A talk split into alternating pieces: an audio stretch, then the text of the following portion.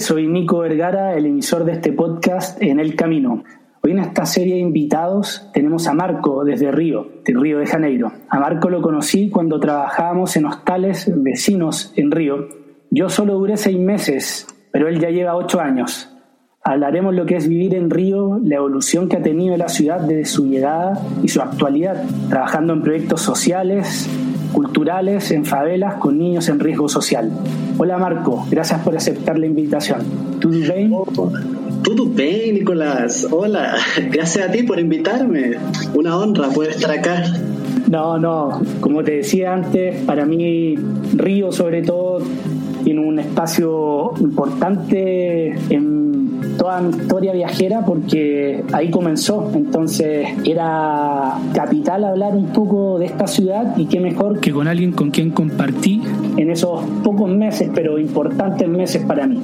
Así que quería saber un poco qué significa Río, uh, esta ciudad. Wow, ¿qué significa mucho? Bueno, para mí esta ciudad es... Eh, es mi alter ego en realidad. Es todo lo que, lo que yo quería corregir de, de mi vida, lo que necesitaba en cierta forma y una ciudad que no tiene nada de perfecta, que todo funciona relativamente mal, pero al mismo tiempo funciona bien. O sea, tú ves que la parte social, la gente es muy abierta acá, es muy simpática, agradable, está muy fuera de la caja, digamos, y eso me cautivó mucho, me, hizo, me evocó mucho amor hacia la, ciudad y, y, me hizo un poco tener las ganas de poder entregar, aportar algo a esta ciudad. Y bueno, fue todo impensado, nunca, nunca pensé que ya que, que viviría tanto tiempo acá, todo se fue dando, no fue nada tan planificado la verdad. Claro, por algo es conocida como la ciudad maravillosa, porque encanta. Pero empecemos desde el inicio. ¿Cómo fue que te viniste a Brasil y por qué?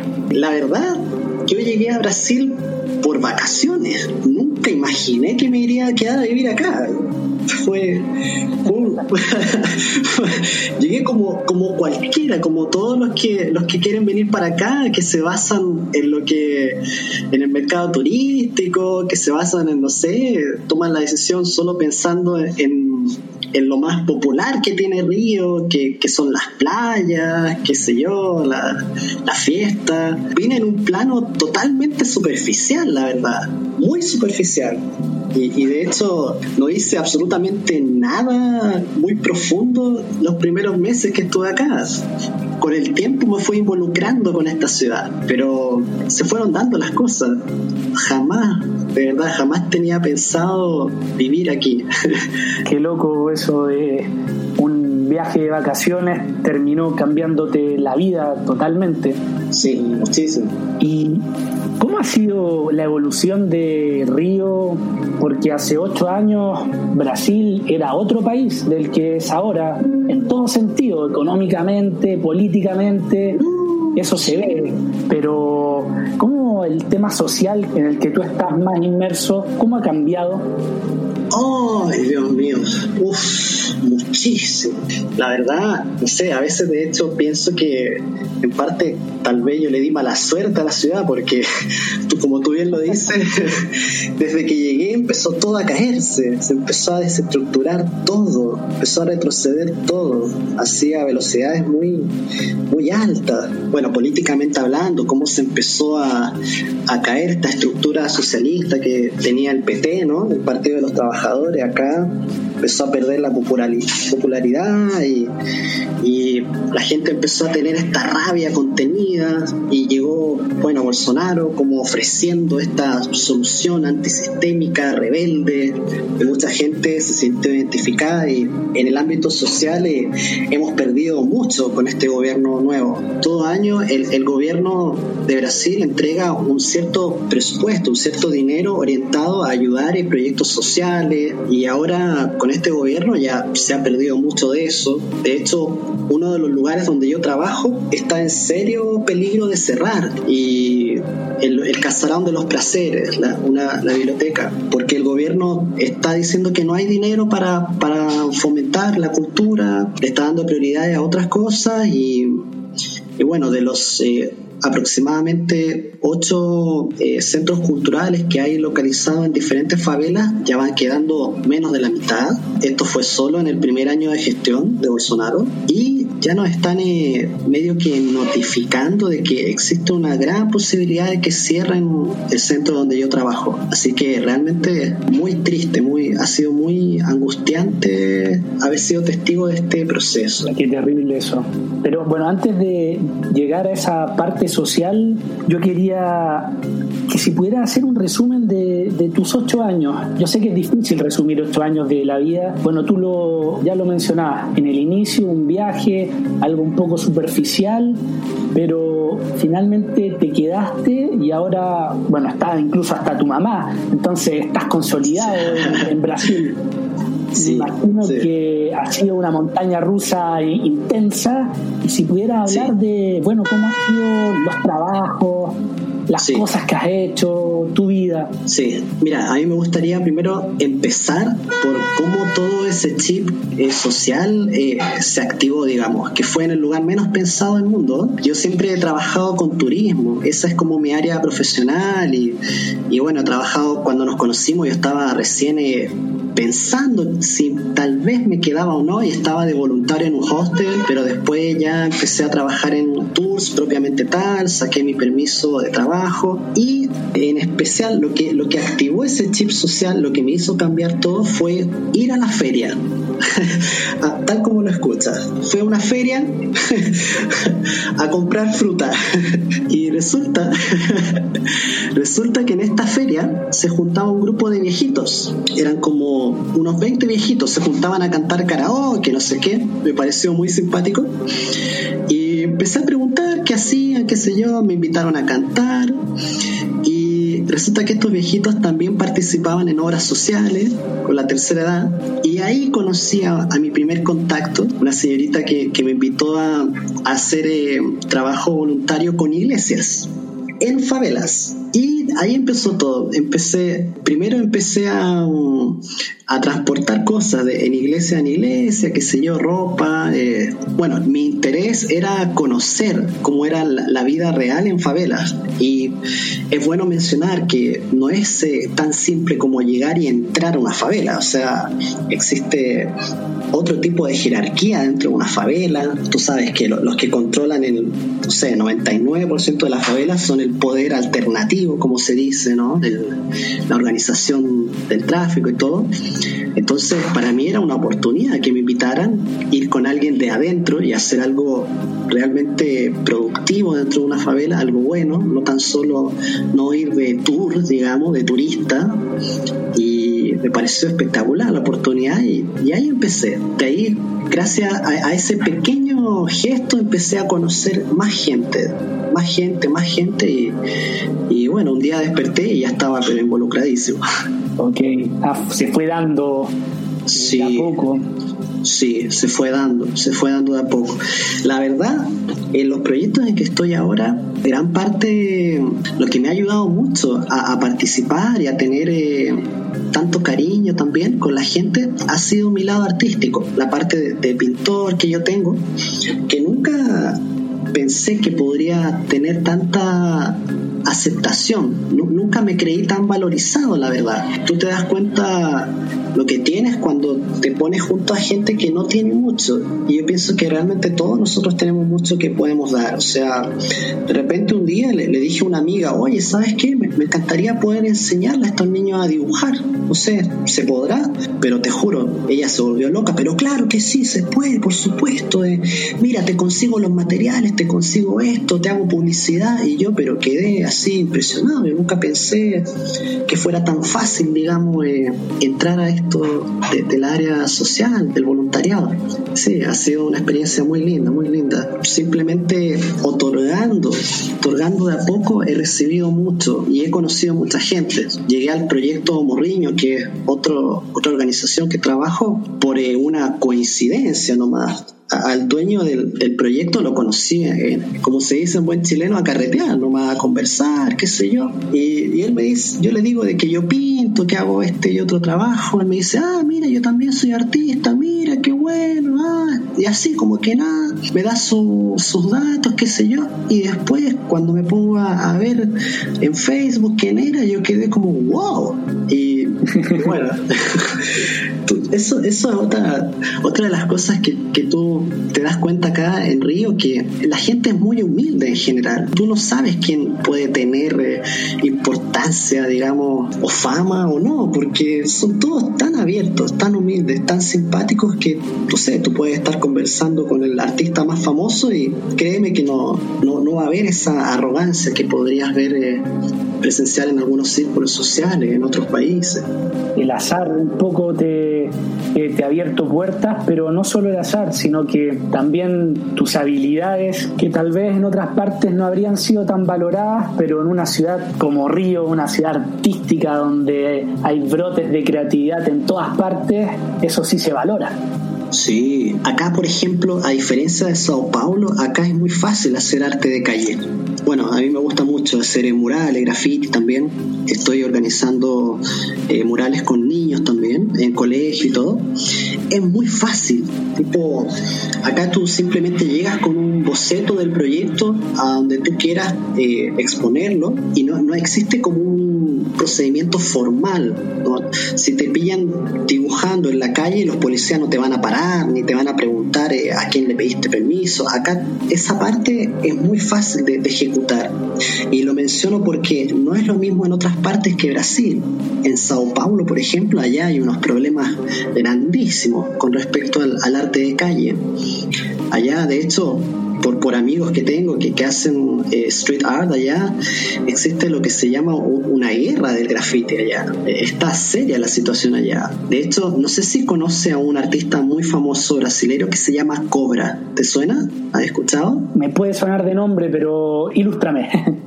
Mira, Cobra es considerado uno de los, de los artistas callejeros más influyentes, digamos, de Brasil. Y él, eh, la obra como más conocida que él tiene, fueron una representación de los cinco pueblos indígenas de los cinco continentes en la parte del boulevard del puerto de Río, que de hecho eh, para los Juegos Olímpicos se mandaron a hacer ese, ese mural y tiene el récord Guinness del mural más grande del mundo, de hecho. Ya, si no me equivoco, tiene 20 metros de alto con ciento y pocos metros de ancho, es gigante, gigante. Y bueno, este tipo cobra, los murales de él, yo no lo conozco, ya no, estoy, quiero usarlo de referencia para ejemplificar lo que pasa en Sao Paulo, que cobra, los murales de él están valorizados en miles de dólares, ya son muy, muy, muy valorizados. Entonces, digamos que es una suerte que este tipo pinte en tu pared, o sea, es algo que en cualquier lugar del mundo te lo agradecería mucho. Y en Sao Paulo, el alcalde, que bueno, acá se dice prefeito de Sao Paulo mandó a borrar un mural de cobra, sin saber también quién era la persona que había hecho ese mural. Era un mural hermosísimo que tenía 10 metros de alto por unos 50 de ancho y lo mandó a borrar y pintó esa pared completamente ploma. Y así lo ha hecho con muchos otros murales allá en, Sao Paulo. Entonces, eh, bueno, eso generó mucha repercusión en los medios y todo. Allá la cosa está bien, muy bien seria con, con respecto al arte. Allá hay que hay muchos permisos, eh, eh, mucha burocracia con respecto a, ejecutar obras de arte. Y Río, pese a que no es considerada la capital del graffiti, aunque muchos creen que lo es, pero no lo es, en Río vienen muchos grafiteros nuevos, porque acá se te abren mucho las puertas para empezar. En Sao Paulo ya están los más consolidados ya. Interesante, me hace aprender cosas nuevas. Increíble la poca sensibilidad artística del prefecto, de como, no sé, alguien quemando un cuadro de un gran pintor, bueno, eso da para otro tema, pero me da un poco de rabia que ese tipo de gente tome decisiones. En fin, no nos vamos a, a calentar tanto, pero es un tema, sí, yo creo que, y eso va un poco de la mano con lo que ha ido pasando con Bolsonaro, ¿o no? Muchísimo. De hecho, tú ves reflejado eso muy fuerte en el arte de calle, digamos, de los últimos años acá en Río. Ves muchos murales que están dedicados directa o indirectamente a, obras de Bolsonaro o a leyes que, él ha hecho o a, los rumores que se corren respecto a, cosas que él podría haber hecho. Sí, el, el, arte es una forma de que el pueblo ha encontrado para descargar, descargar sus tensiones, su, para, para alzar la voz también. Pero a mí lo que realmente me interesa es el arte como una forma de despertar a las nuevas generaciones, para que los niños puedan también eh, eh, decir lo que piensan o pedir lo, que necesitan, ¿sabes? E, eso es lo que encuentro que hace falta mucho acá. Todavía en la cultura local, es ser un, pintor de calle es un poco satanizado, no es tan apreciado como debería serlo. Y muchas veces también, aparte de ser satanizado, por el otro lado, es sobrevalorado de cierta forma. Cuando tú hablas con niños, muchos niños no, creen que ellos podrían ejecutar una obra de arte, lo ven como algo muy lejano, o, de un héroe rebelde tipo Robin Hood, o, de un artista tipo Picasso, no sé, tienen como ideas vagas de esto. Entonces, es tan gratificante poder eh, hacerles ver a estos niños que no, que cualquiera podría ser un artista en realidad.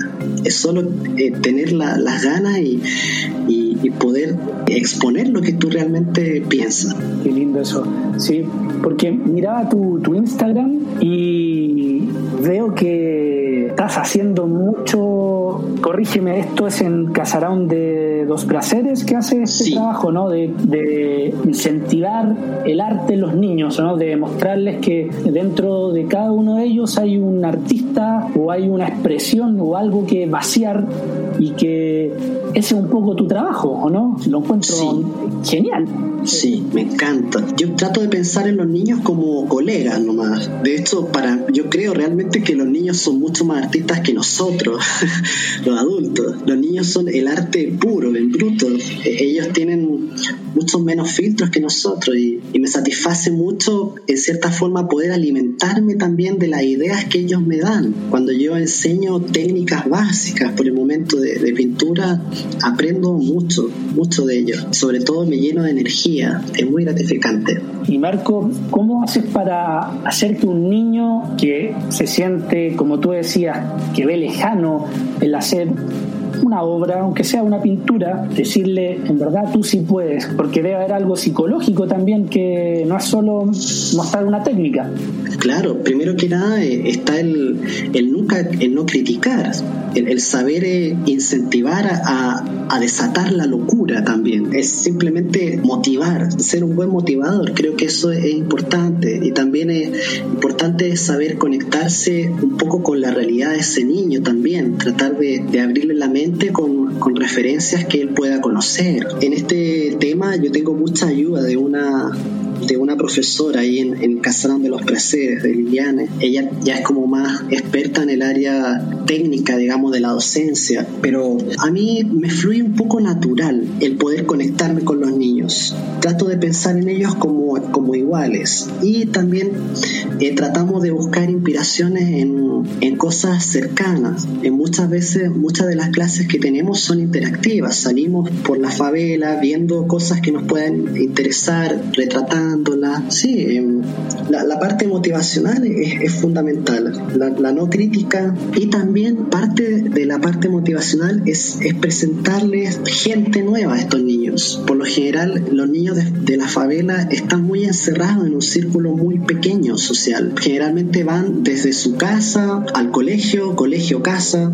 Tú ves niños en muchísimas favelas que ni siquiera conocen otros barrios de su ciudad. También, bueno, hay que decir que depende mucho de dónde quede esta favela, porque en Río de Janeiro hay más de 600 favelas. Y bueno, las favelas que están en, en sectores relativamente acomodados son como el 3% de todas las favelas que hay. Entonces los niños que viven en estas favelas dentro de su situación de pobreza son unos niños afortunados porque ellos pueden ir, no sé, a la playa simplemente caminando una media hora, no sé, pero la gran mayoría de los niños que viven en comunidades o, favelas no conocen ni siquiera la playa, viviendo en una ciudad tan famosa por las playas como Río. Eso es, pero increíble.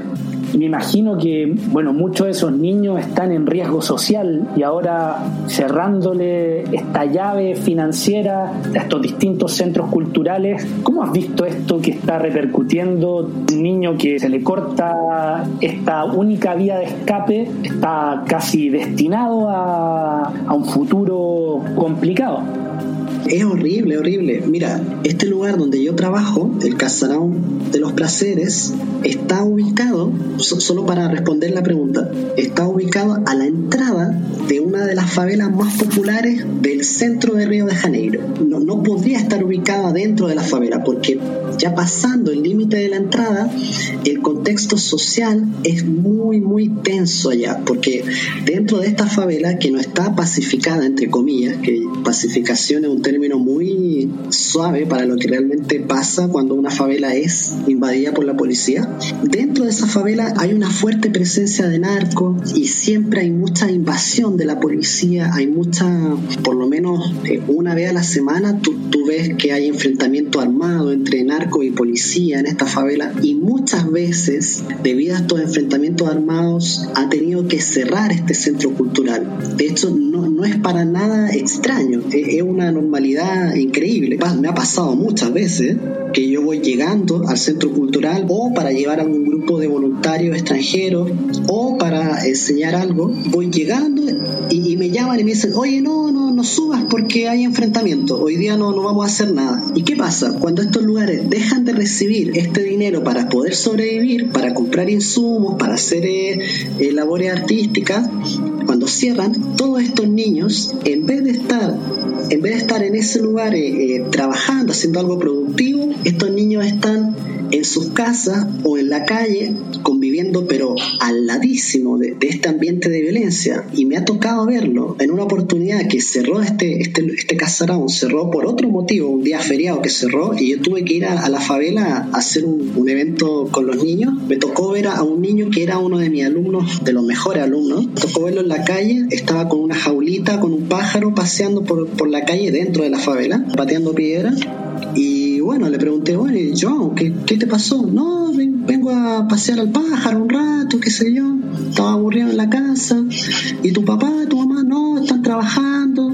Y bueno, a unos pocos metros de Joao, que Joao, entre comillas, tiene 12, 11 años por ahí, había un grupo de unos 6, 7 adolescentes, la gente del tráfico, fuertemente armados, eh, fumando marihuana y normal, estaban ahí, no sé, a unos 10 metros de Joao. Y a mí me, me, chocó mucho la imagen, tipo, está tan vulnerable. Un día, imagínate, un día que cerró esa casa social y ya este niño estaba ahí, ahí al lado, aburrido, un niño aburrido, sin nada que hacer y a la merced de, un grupo que probablemente podría intentarlo y ofrecerle algo como para, para abrir la puerta tal vez a un futuro proyecto, a un futuro compañero. Entonces, muy importante el funcionamiento de estas casas. Esta casa, el Casalón de los Placeres, solamente este, este lugar trabaja con un de aproximadamente 350 niños por semana, no es menor. Y, Marco, para hacer una idea a la gente que escucha esto y tal vez quisiera aventurarse y para hacer un tour, hacer un voluntariado, tú sí. ¿qué recomendarías? ¿Qué, eh, qué, espacios, qué, qué, favelas o qué organizaciones eh, recomendarías para esta gente que quiere un poco abrir los ojos y ver que Río es mucho más que el Cristo Redentor, que Ipanema? Yo recomiendo que intenten entrar a la favela mediante un un programa voluntario, porque hay muchos, hay muchos. Bueno, el proyecto Morriño, que el que yo conozco, pero aún así hay, hay otros, está en Santa Marta, en fin, ah, solo googlear, digamos, y te van a aparecer un listado enorme de, proyectos culturales en los cuales todos ellos, eh, si tú los solicitas, puedes tener eh, va a haber alguien que probablemente te va a encontrar y te va a llevar a conocer la favela. ¿Por qué lo digo de esta forma? Porque también está el otro lado de la favela ofrecida más que nada turísticamente. Hay muchos denominados favela tours que te los venden en cualquier hostel, en cualquier hotel y la verdad yo no soy muy amigo de, esa idea, pese a que también tiene su lado positivo. No hay que renegar que el Favela Tour ayuda igualmente a la favela a, desarrollarse y, a abrirse, interactuar con el, con el, con el exterior, pero eh, muchas veces se cree de que el favela tour es la única forma de entrar a una favela y no es así. Hay muchísimas formas de entrar por la vía social. Por otro lado, la mayoría de los favela tours ayudan también económicamente a la favela, o sea, muchos de ellos te dicen de que donan parte del dinero que tú compras del ticket para, para hacer este tour, lo donan a organizaciones sociales. Hay algunos que lo dicen y no realmente lo hacen tanto como lo dicen. Entonces eso también, no sé, también podría variar. Pero si tú me preguntaras personalmente, yo elegiría mil veces entrar por la parte social ya no por la parte turística. A mí no me interesa entrar a, una, a un lugar que yo sé que las condiciones de, la gente que vive ahí eh, son bien diferentes a la mía, es un lugar bien complicado, no me interesa entrar a sacarle fotos a esa gente o entrar en, en plan de, de, shopping o algo así. A mí personalmente me interesaría entrar y, y poder interactuar con esa gente, poder ayudar en algo. Si hay algo positivo en los proyectos sociales, es que por lo general te entregan la herramienta o te orientan un poco a, tu poder hacer una pequeña diferencia. Y, no, no, no, te hablo solo de, algo económico, para nada. A veces las diferencias que nosotros podemos hacer eh, pueden ser muchísimo más importantes que, que, una donación. Puede ser simplemente una conversación, una idea que uno pueda entregar, puede valer muchísimo más. Yo he llevado mucha gente a a la favela donde yo participo, he llevado a esa gente a hacer clases de lo que sepan. Hola, es Arelis. Gracias por escucharme. Bienvenida a mi podcast Mentalidad de Girasol. Este podcast es un viaje, un viaje que te va a ayudar a ti y que me va a ayudar a mí. Espero crear una gran comunidad y espero que con mis vivencias y experiencias, mis desaciertos y aciertos y mi luz y oscuridad, yo pueda hacerte entender que no estás sola. Yo voy a ti, yo voy a mí, no te quites.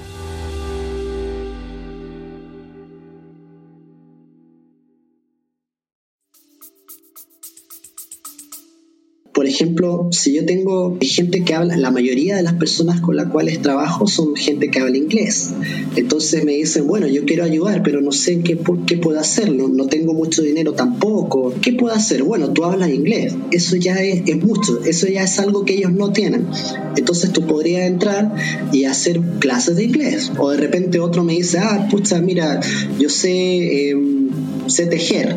Bueno, haz una clase de tejido o, haz una clase de dibujo, lo que sepa, o se puede encontrar la forma, pero no me gusta dejarlo todo en, en dinero, porque realmente no sé, como dice por ahí un texto bíblico, no sé, tú puedes entregar un pescado y la persona va a comer un día, pero si le enseñas a pescar va a comer toda su vida, o sea... Toda la razón. ¿Por qué tú le recomendarías a la persona que está escuchando y que va a ir a Río que visite a, a uno de estos centros? Porque puede ir a cualquiera de los dos, ¿o no? Puede eh, ir al Claro que sí, claro que sí. Te lo puedo decir por todo lo que me llega, por el feedback, por la gente que, que me cuenta. Una vez que tú vas, no se te borra nunca más de la memoria. Nunca más Río se te queda impregnado en tu corazón para siempre. Para siempre, ¿eh? O sea, de verdad, yo tengo muchísima gente que ha venido a estos proyectos, que ha tenido que volver a sus países y me llama y me dice, ay no, ya estoy juntando plata, voy a volver a Río el año que viene y quiero, quiero volver, quiero ver cómo está eh, Pedro, Juan, no sé, los niños que conocieron. Es una experiencia que te, te llena, te llena el alma y que no se te olvida, no se te olvida nunca. Te abre otra, otra percepción de, la realidad, te, te, hace valorar mucho más lo que tú tienes. Es algo reconfortante y motivante también. Es algo profundo. Cuando tú haces un tour a la playa, cosas así, eso es también algo maravilloso y tampoco es que se te olvide tan rápido, pero no, no penetra tanto como, como realmente conocer eh, cómo es el brasilero del pueblo, el, el, brasilero de la favela, cómo es ese niño. Eso es una experiencia inolvidable, inolvidable, es un tatuaje. Es como hacerse un tatuaje, de verdad. Meterse en la intimidad del pueblo. Y para ir finalizando, ¿cómo ha sido el vivir en, en Brasil? ¿Qué te ha dado Río y estos ocho años, estos proyectos, sobre todo para un espíritu creativo y artístico como el tuyo?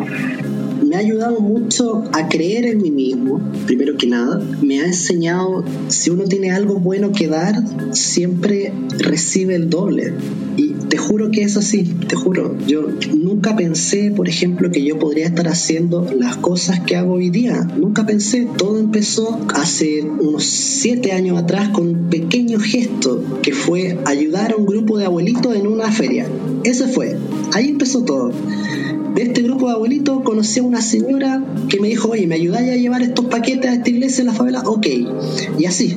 Y no sé cómo llegué a, poder, a tener la oportunidad de, organizar proyectos ya a otros niveles, digamos, con otro grupo de gente, a poder contactar gente de varios países. Eh, fue algo completamente impensado, pero desde el comienzo fue, todo fue hecho con tan buena voluntad que la vida, que la gente me fue entregando esas oportunidades. Sí, ha sido maravilloso, realmente.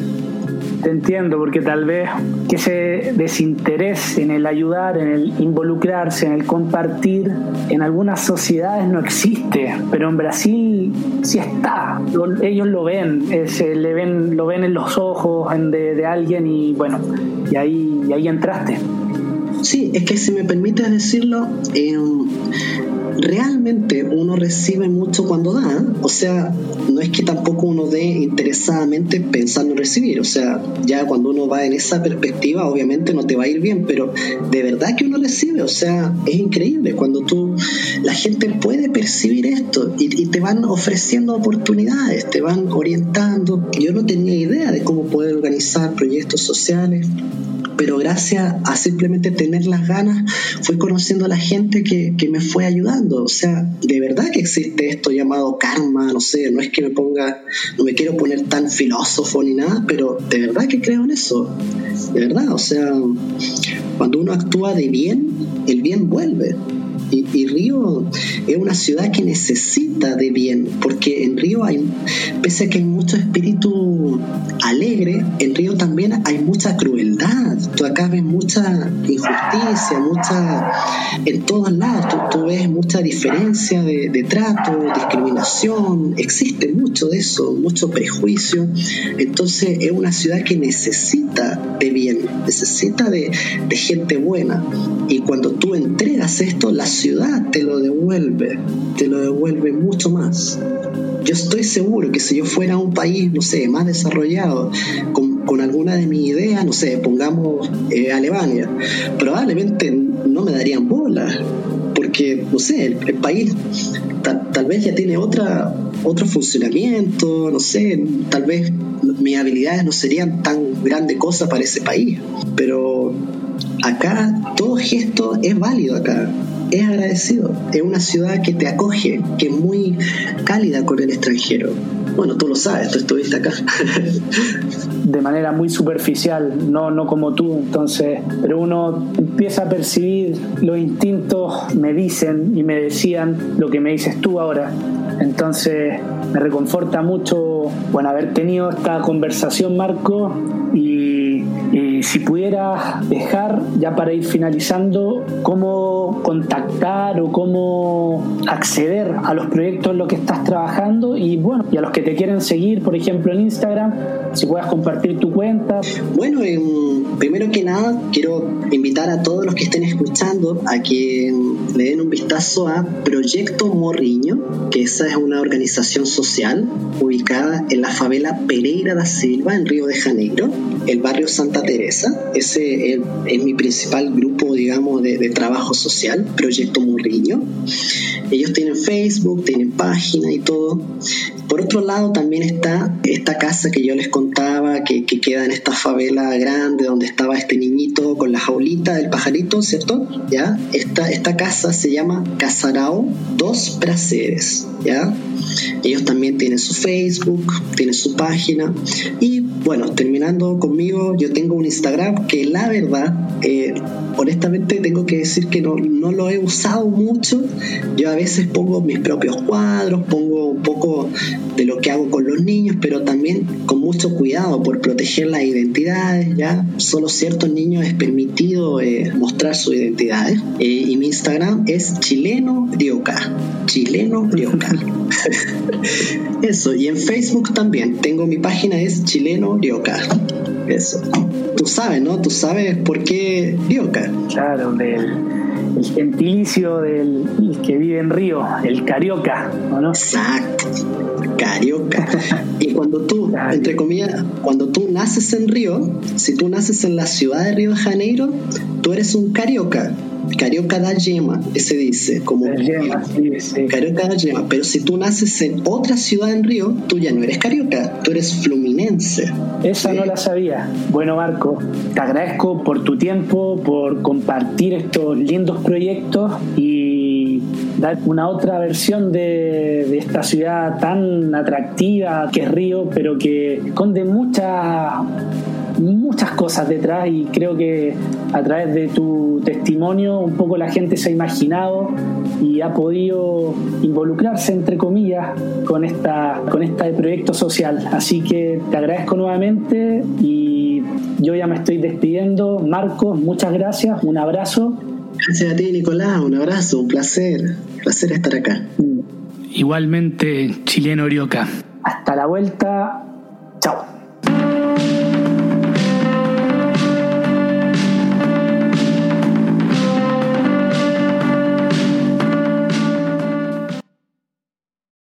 Gracias por haber llegado hasta acá.